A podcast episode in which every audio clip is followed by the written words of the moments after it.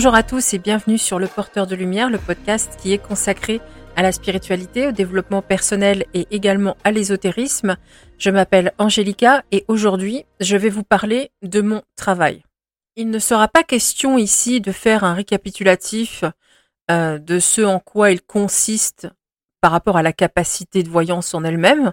Je l'ai déjà, je pense, expliqué de nombreuses fois. La capacité de voyance, c'est une capacité que nous avons tous. N'importe qui sur cette planète est capable d'utiliser un tarot et de comprendre ce que ça dit. Tout le monde a vraiment cette aptitude finalement de lire les cartes et de comprendre ce que ça a à raconter par rapport à votre vie ou celle d'un tiers. Ce n'est pas de ça euh, dont j'ai envie de parler présentement, c'est plutôt euh, de ce en quoi ça consiste en profondeur, c'est-à-dire sur le plan émotionnel aussi. Très honnêtement, j'ai vu euh, quelques carrières quand même s'arrêter de façon euh, assez brusque, des carrières qui ont été éphémères dans ce domaine, tout simplement parce que la plupart des gens, et, c'est vraiment ça qui me préoccupe, démarrent ce métier avec en tête uniquement des clichés concernant cette profession. Déjà, on a le cliché de la voyante euh, qui s'éclate chez elle, qui fait ce qu'elle aime et qui passe sa journée à vraiment faire ce qui la passionne et uniquement ça. Il y a le second cliché qui va consister à penser qu'on va gagner beaucoup d'argent très facilement et très rapidement. Donc on se retrouve avec une idée du métier qui est complètement faussée. On va penser que c'est facile, que la personne s'éclate grave toute la journée et qu'en plus elle brasse des milliers d'euros. Et que donc elle va avoir un salaire relativement euh, conséquent. Loin de moi euh, l'idée de vous dire qu'on gagne pas sa vie, qu'on ne peut pas gagner sa vie en voyance, je suis là, c'est bien qu'on peut gagner sa vie dans ce domaine-là. C'est pas la question. Par contre, je pense que beaucoup ont une vision euh, déformée quand même de ce que va être la rémunération. Et là, évidemment, je ne parle pas des plateformes où il va peut-être, euh, je dis bien peut-être, hein, être possible de gagner plus, mais les conditions de travail sont souvent bien plus compliquées dans la mesure où vous avez quand même quelqu'un au-dessus de votre tête qui va exiger une certaine présence, une certaine rentabilité. Toutes ne fonctionnent peut-être pas comme ça, hein. je parle des plateformes évidemment, mais euh, certaines fonctionnent comme ça. Je connais personnellement des voyants qui ont fini par rendre leur tablier parce que c'était tout simplement impensable. On allait même jusqu'à encourager les professionnels à raconter n'importe quoi, à faire preuve d'une grande complaisance pourvu que le client revienne, même si ce qu'on lui a dit euh, était complètement bidon. Bien évidemment, encore une fois j'insiste, il ne s'agit évidemment pas de toutes les plateformes. Mais là, je parle de conditions de travail qui sont très différentes dans la mesure où moi, je suis à mon compte. Je ne dépends de personne. Donc bien évidemment, je vais parler de ce que je connais. Donc déjà, on démarre mal. Je veux dire, quand on démarre euh, une profession comme celle-là, qu'on se met à son compte, qu'on ouvre une auto-entreprise et qu'on se dit je vais faire voyante professionnelle, il y a plusieurs choses euh, qui, qui doivent être pensées. La première, c'est de vraiment avoir conscience que non, trouver des clients, ce n'est absolument pas facile du tout. Que c'est l'éclat toute la journée, c'est pas vrai non plus et que les gens qui vendent des prestations hors de prix roulent sur l'or, il ben, faudra déjà qu'ils les vendent, déjà pour commencer. Or, pour être dans ce milieu depuis pas mal d'années, je peux vous assurer que déjà, il y a des tirages. Moi, je vends le minimum, je crois que mon tirage est à 12 euros, je crois. Euh, et certains rechignent encore à payer 12 euros. Alors, quand il y en a qui ont des prestations à 80, 100 euros de l'heure, Autant vous dire qu'il y a peu de chances pour qu'elles aient un chiffre d'affaires conséquent, et d'ailleurs, généralement, elles ont un métier à côté. Ça dit ce que ça dit. Et ensuite, quand il s'agit d'aller trouver des clients, bien, c'est un petit peu comme n'importe quelle entreprise. Il vous faut vraiment être présente sur les réseaux sociaux, vous montrer, et surtout, euh, euh, bah, comme je l'expliquais dans des podcasts précédents, les gens vont s'attacher à une sensibilité, à une personne. Ils vont être sensibles à un discours, à un parcours. Donc, quand j'en vois qui arrivent et qui vont faire leur publicité sur la page des copines, euh, enfin copines entre très gros guillemets, ça, la seule chose que ça dit, c'est que vous savez pas travailler, que vous ne savez pas gérer une entreprise et que vous ne savez pas aller chercher vos clients, sans aller envahir les espaces professionnels des autres. Donc, ça donne pas une image très reluisante, contrairement à ce qu'on peut penser. Il y a des gens qui vont être dans le discours de la fraternité, seulement beaucoup vont se dire, bah, effectivement, ceux qui ont un minimum d'expérience ou de connaissances vont se dire, effectivement, la nana doit pas être très douée si elle a besoin des autres pour finalement exister, du travail des autres.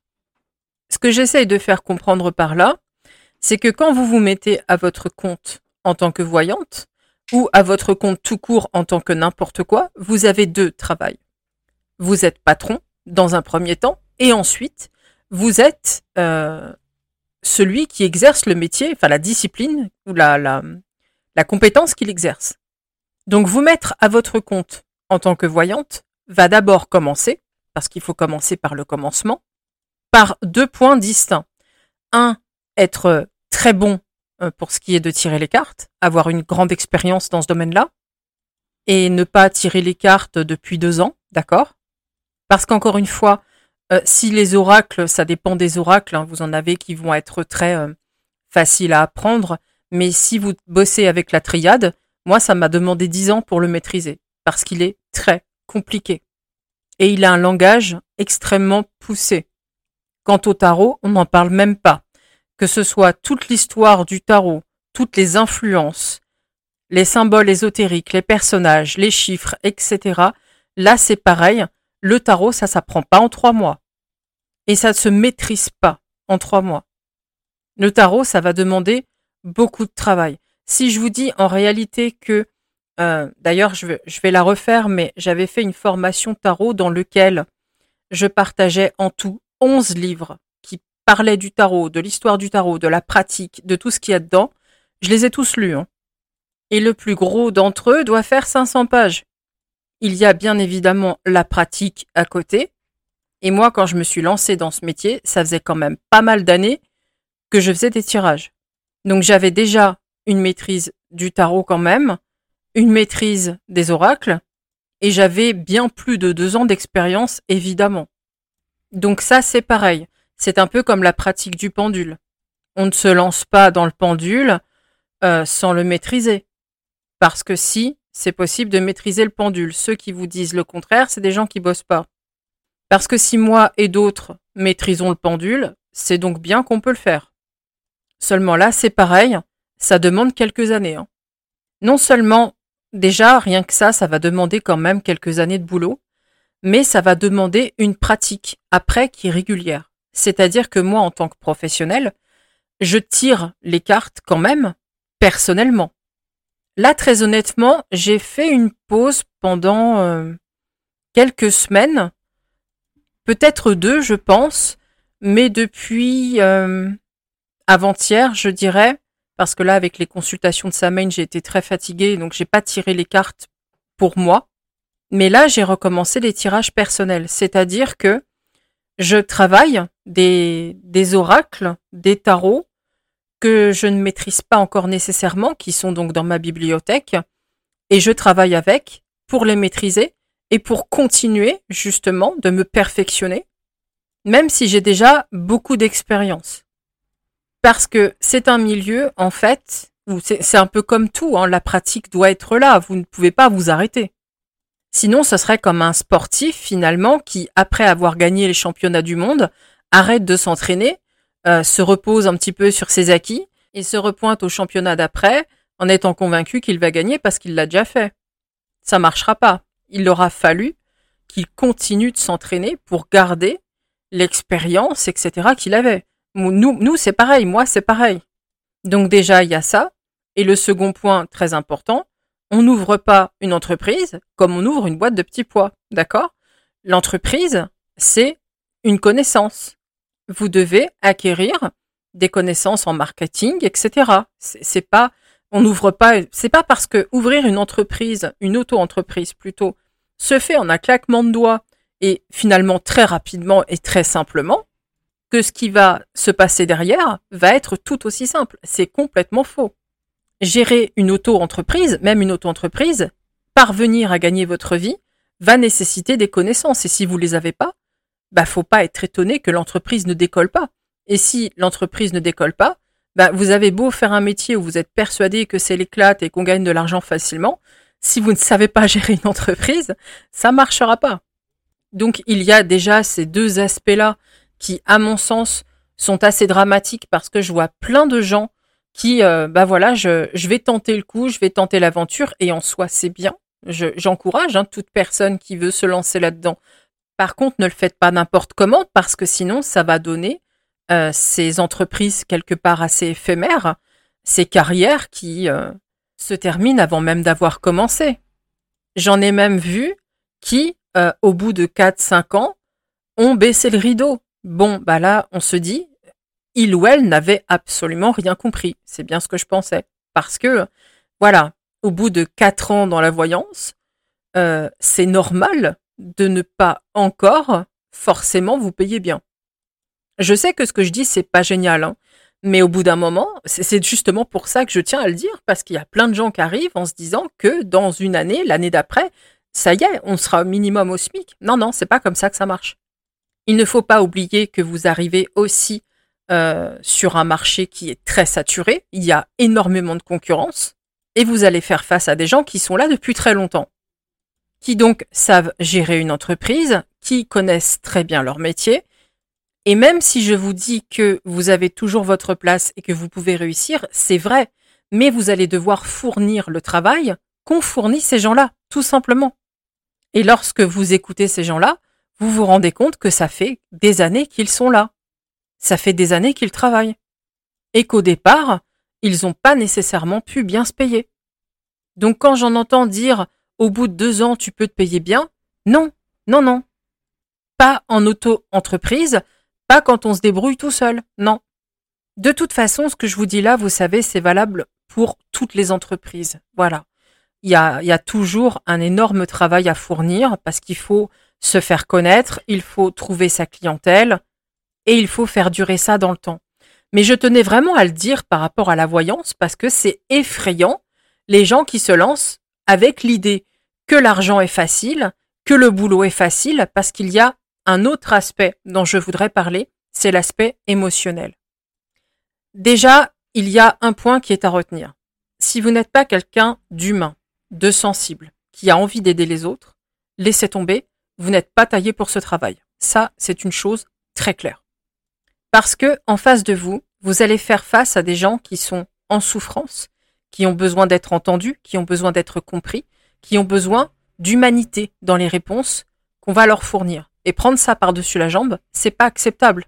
Donc c'est pour ça que je vous dis que de mon point de vue, vous n'avez rien à faire dans ce travail. Ensuite, cette sensibilité et cette empathie dont vous êtes capable, dont vous devez être capable, va aussi vous permettre de parvenir à annoncer des mauvaises nouvelles, d'être un petit peu euh, ces oiseaux de mauvais augure. D'ailleurs, j'ai écrit un article là euh, très récemment, hier, sur mon blog euh, personnel. Je vous ai mis le lien dans la description du podcast parce que je reconnais que ces derniers temps, surtout avec les consultations de Samain, ça a été très compliqué.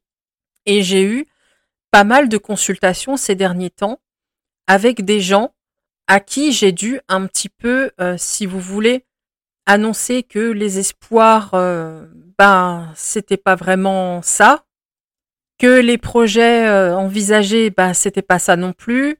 Voilà, c'est c'est d'autant plus difficile quand on revient derrière et qu'on me dit, bah vous aviez raison. Bah moi, je préférais qu'on me dise que je me plante, hein, sincèrement, souvent, parce que il faut comprendre que vous allez vous retrouver dans des postures parfois humainement très délicates douloureuses qui vont être difficiles. Et votre euh, humanité et votre empathie, finalement, sur ce plan-là, c'est un peu à double tranchant parce que c'est ce qui va faire que vous allez être capable de répondre avec tact et de trouver les mots pour parler à la personne et lui annoncer les choses. Mais derrière, ben, vous devez prendre cette responsabilité d'être un peu cette personne qui va annoncer ça et qui va provoquer une peine.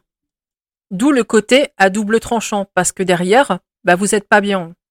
Et à tous ceux qui disent ouais mais on s'endurcit, ouais mais faut mettre un mur, ouais mais parlez de ce que vous connaissez, s'il vous plaît. Et laissez les gens euh, parler de, du sujet qu'ils maîtrisent. Parce que C'est pas quand on tire les cartes euh, quatre fois par mois chez soi et uniquement pour soi qu'on a compris ce qu'était la voyance en tant que métier. Moi, je peux vous en parler parce que j'ai vécu les deux.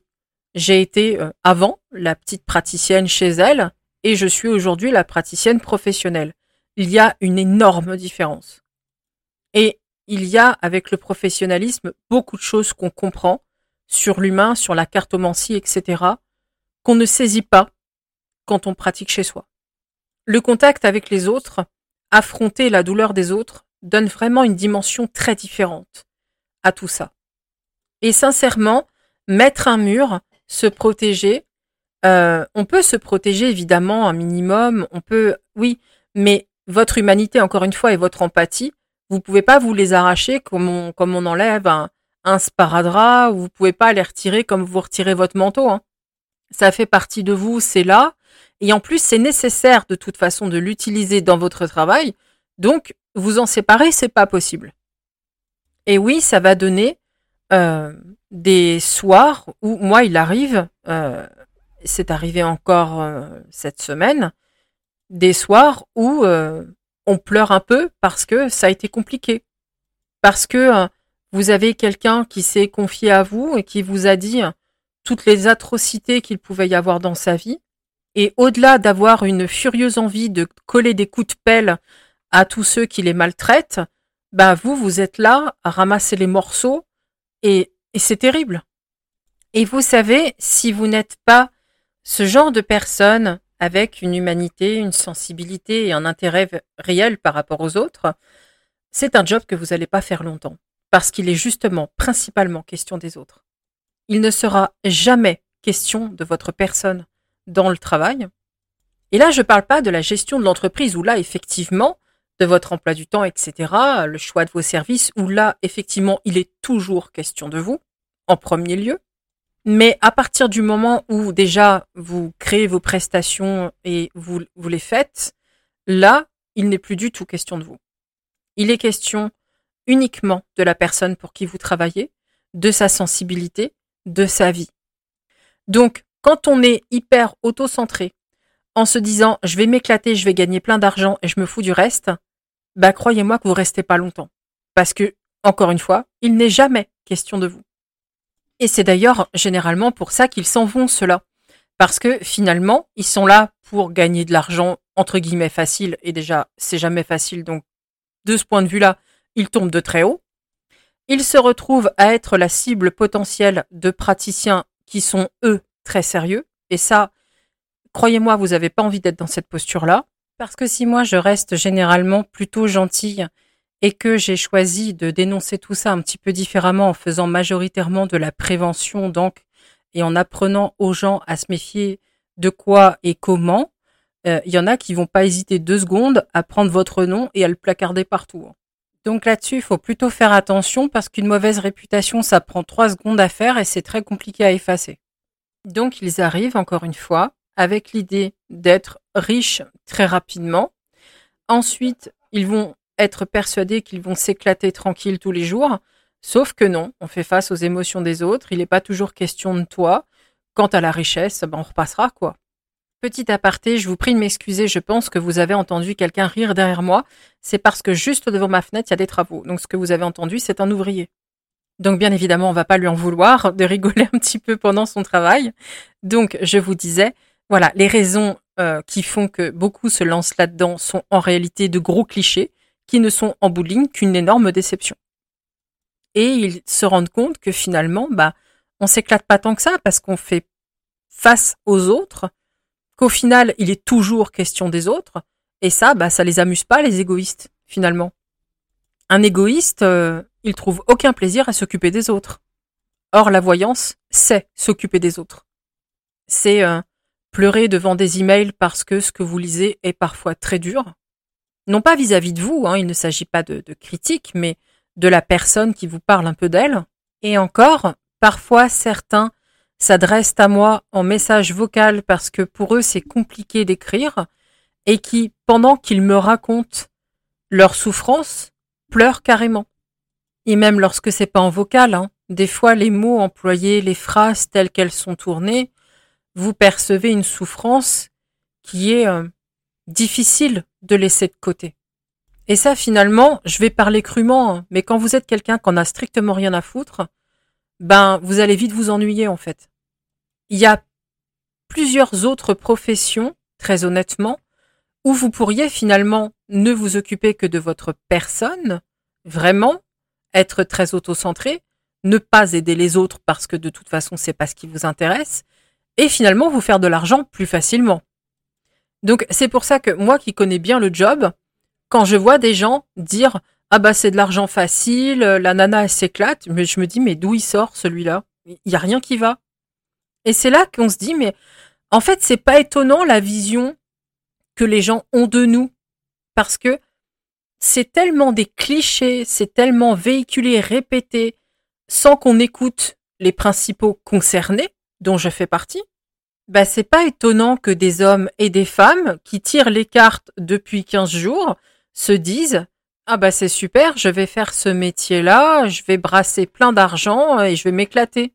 Et c'est là qu'on voit finalement le manque d'information, le manque de, réflexion, parce que quand on écoute les principaux concernés, ben, je pense que beaucoup, finalement, finiraient par ne pas ouvrir la dite auto-entreprise parce qu'ils se rendraient compte que la vision qu'ils ont de ce travail-là n'a rien à voir avec la réalité.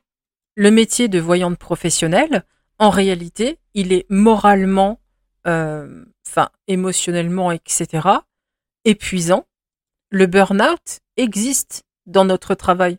Ça, c'est une info dont on ne parle pas, pourtant, moi, je vous le dis. Le burn-out, existe dans les métiers liés à l'occulte.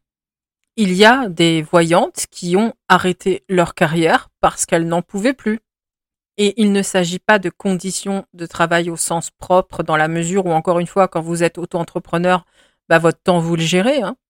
Vos prestations, c'est vous qui les créez, et donc vous faites tout ça en fonction de vous.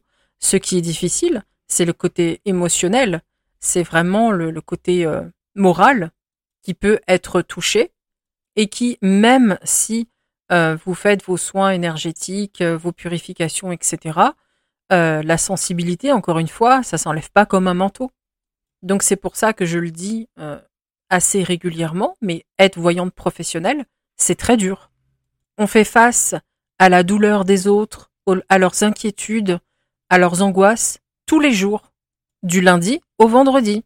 Et c'est tout le temps que vous devez apprendre à, comment dirais-je, ça, le apprendre à avoir du tact, etc. Là, c'est pareil. Il y en a plein qui ont une vision complètement erronée de la façon dont il faut répondre à quelqu'un.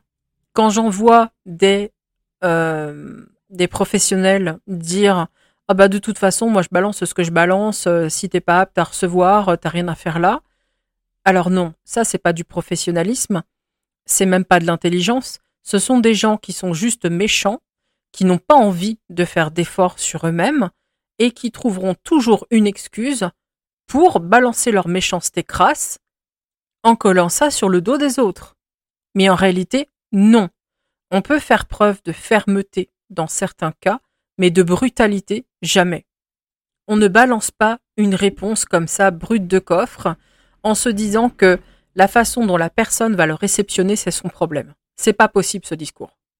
Alors, c'est pour ça que, à côté, je pense, il faut faire ce que moi je fais, c'est une vraie prévention et le fait de répéter que, attention, une consultation de voyance, ça n'est pas facile pour vous non plus, parce qu'on peut vous dire des choses que vous n'êtes pas nécessairement prêt à entendre. Et même si on va, enfin moi à titre personnel, je vais y mettre les formes, beaucoup de tact et tout faire pour que vous voyez le positif dans tout ça, ça n'empêche pas que si vous n'êtes pas prêt à entendre, ça peut être chaud. Donc oui, c'est vrai que lorsqu'on va consulter, on prend le risque de se confronter à une réponse qui peut être pénible. Mais ça ne sera jamais une excuse. Je veux dire, le fait que la personne prenne le risque n'est pas une excuse à toutes les vacheries sous couvert de pseudo-franchise. D'accord? Ça, c'est pas de la franchise, c'est de la connerie, c'est de la méchanceté, c'est de la gratuité, mais c'est pas de la franchise la franchise n'implique pas nécessairement la violence. Ça, ces gens-là, c'est des gens qui ont juste envie de balancer les choses comme ça, qui se foutent complètement de ce que ça fait en face et que de toute façon, pour se dédouaner, oui, bah c'est toi qui le prends mal, moi c'est pas mon problème, j'ai fait mon job. Non, ça marche pas comme ça. Et d'ailleurs, humainement, ça ne marche jamais comme ça. D'ailleurs, très honnêtement, quand j'ai quelqu'un en face de moi qui me dit ça, je lui dis mais t'es pas franc, t'es un con, c'est tout. Parce que bon, je suis désolé, faut employer les mots. Hein. C'est pas des gens francs, c'est des cons. Et ces gens-là n'ont rien à faire dans ce travail-là, parce qu'encore une fois, la compassion, le tact sont de mise. Parce qu'il y a des choses en face de vous. Voilà, vous pouvez vous tomber sur des gens qui sont parfois très fragiles, qui ont des traumas, qui sont euh, parfois en, thérapie aussi. Et euh, même si d'ailleurs ils sont pas dans ce cas de figure, ça donne pas le droit de leur parler comme bon vous semble. C'est pas possible ça. Donc je pense vraiment que beaucoup de gens se sont lancés dans ce métier avec une vision complètement erronée de ce que c'est, de ce que ça va être au quotidien, de la façon dont ils vont envoyer leurs réponses, de la façon dont ça doit être perçu. Et moi, je me dis, en fait, ces gens-là, ils, viennent faire ce job-là. C'est un peu comme si euh, quelqu'un ouvrait une boulangerie sans jamais avoir fait euh, quoi que ce soit de ce qu'il va vendre. Alors évidemment, personne ne fera jamais ça, mais voyez un peu le concept. C'est absurde en fait de d'ouvrir une entreprise, de commencer un parcours alors que tu sais même pas où tu vas et que tu aucune idée de ce que ton job va impliquer, de ce à quoi tu vas devoir faire face. Enfin, je veux dire, c'est ridicule, quoi. C'est ridicule. Il y a plein de gens professionnels comme moi ou d'autres, hein, je suis pas la seule à m'exprimer sur la question, loin de là, qui le répètent que euh, c'est pas un job forcément très sympa. Faut arrêter de penser ça. Hein. Déjà parce que non seulement vous allez affronter les douleurs des autres, vous allez devoir répondre à leurs questions, émotionnellement ça va être hyper chaud à gérer, mais derrière, bah, il va falloir gérer votre entreprise aussi et avoir les épaules pour le faire parce que même si vous venez de passer deux heures à pleurer, si vous avez des choses à faire là tout de suite pour votre entreprise comme la déclaration à l'URSSAF, etc., ben, il va falloir la faire. Donc non, non, non, faut, faut vraiment arrêter d'aborder ce job comme si c'était le pays des bisounours. Ce n'est pas le cas. Et par pitié, écoutez-nous quand on vous dit que non, c'est pas ça. C'est pas ça du tout. Parce que là, je vous assure que si vous vous lancez en vous accrochant à ces clichés véhiculés et ces idées de départ complètement fausses, vous allez très vite tomber de haut et très vite devoir euh, finalement changer de carrière, hein, reprogrammer les choses. Au pire, ce que je pourrais conseiller aux gens qui ont vraiment une, qui ont une envie, si vous voulez, de s'éclater de temps en temps plutôt et euh, de ne pas trop être envahi sur le plan émotionnel et que ça reste finalement quelque chose de fun, bah n'en faites pas un métier. Faites-le euh, gratuitement, bénévolement, voilà, de temps en temps euh, pour quelqu'un voilà, restez plutôt dans ce contexte-là, c'est préférable. Mais n'entrez pas dans quelque chose de professionnel, parce que c'est vraiment, vraiment autre chose. Et là, la douleur des autres, etc., quand vous travaillez gratos, euh, ça va être un truc que vous allez pouvoir beaucoup plus maîtriser. Parce que si vous décidez que voilà, ce mois-ci, je fais pas de tirage parce que je pense à moi et voilà, c'est bon, vous pouvez le faire. Quand vous êtes patron de votre boîte et que vous faites ça à titre professionnel, vous ne pouvez pas le faire. Donc peu importe l'état dans lequel vous êtes, peu importe ce que ça vous fait, il va falloir travailler tous les jours. C'est pour ça que je vous dis, faites bien attention à ce que vous faites. Parce qu'il ne s'agit pas de euh, remettre toutes les consultations du mois au mois d'après. Non, ça marche pas. Là, on vous a payé, il y a des lois, et si vous avez des droits, vous avez aussi des devoirs. Voilà, c'était vraiment très important pour moi de, parler de ça parce que là, j'en ai vu encore là récemment, ben, je vais faire ça, ça va être chouette. Non, non, non, ça va pas être chouette. Enfin, oui, si, il y a des moments où évidemment c'est très sympa, on est content parce qu'il y a aussi l'autre partie. Vous allez aussi annoncer des bonnes nouvelles, vous allez encourager des gens. Évidemment, c'est ce qui va vous permettre déjà, euh, comment dirais-je, de rétablir une sorte d'équilibre. Il y a du beau dans ce métier, bien sûr, mais là, il était vraiment important que vous ayez conscience de ce qui ne l'est pas, parce que on ne peut pas tenir compte que d'une partie des informations quand on prend une décision. Il faut prendre un tout en compte. Et c'est justement ça que je ne voyais pas. C'est qu'il y a juste le côté fun, le côté agréable, le côté bonne nouvelle qui était pris en considération et le reste passe à la trappe. Or, c'est pas comme ça qu'on prend une décision. L'article que je vous ai mis donc euh, sous la description du podcast, L'oiseau de mauvaise augure, c'est un article très personnel. C'est d'ailleurs pour ça qu'il est sur mon blog ESO personnel et pas ailleurs. Et c'est aussi pour ça que j'en ai pas forcément fait une publication euh, sur Facebook, etc., une publicité massive. Je sais que le blog a beaucoup d'abonnés, donc il a quand même été pas mal lu. Ceci étant dit, j'ai pas ressenti l'envie euh, d'en parler sur Instagram ou sur Facebook, d'en faire des publications où il y aurait forcément des, des réponses, etc. J'ai, surtout obéi à l'envie de coucher des mots sur le moment. Je savais que j'en parlerais dans le podcast derrière, mais le geste de euh, voilà prendre le truc et le partager, j'ai pas eu envie de faire ça. Et vous pouvez vous dire bah mais c'est bizarre puisqu'elle en parle maintenant. Je comprends tout à fait que ça puisse paraître curieux, mais voilà, cet acte de partager, de dire bah voilà, j'ai rédigé un truc, non, c'est pas passé, je l'ai pas senti comme ça. Donc bien évidemment, vous pouvez le lire hein, et euh, me dire ce que vous en pensez, tout comme il est possible sur le site internet, euh, pas sur euh, la plateforme du comment dirais-je du podcast où on peut pas laisser de commentaires malheureusement, mais sur le site www.angelica-du6hoffman.fr il y a des articles où sont intégrés les podcasts et vous pouvez là commenter librement. Donc voilà, je pense que tout y est. J'ai une vague idée de ce dont je vais parler la semaine prochaine, mais j'en suis pas encore certaine, donc je préfère euh, ne rien avancer, tout simplement. Donc ce sera la surprise. On verra bien si d'ici là, euh, l'idée prend vraiment forme et est ancrée, ou si au contraire je passe à autre chose. Je vous le dirai, comme ça, ça sera un début marrant. en attendant, je vous souhaite un très bon week-end et je vous dis à la semaine prochaine.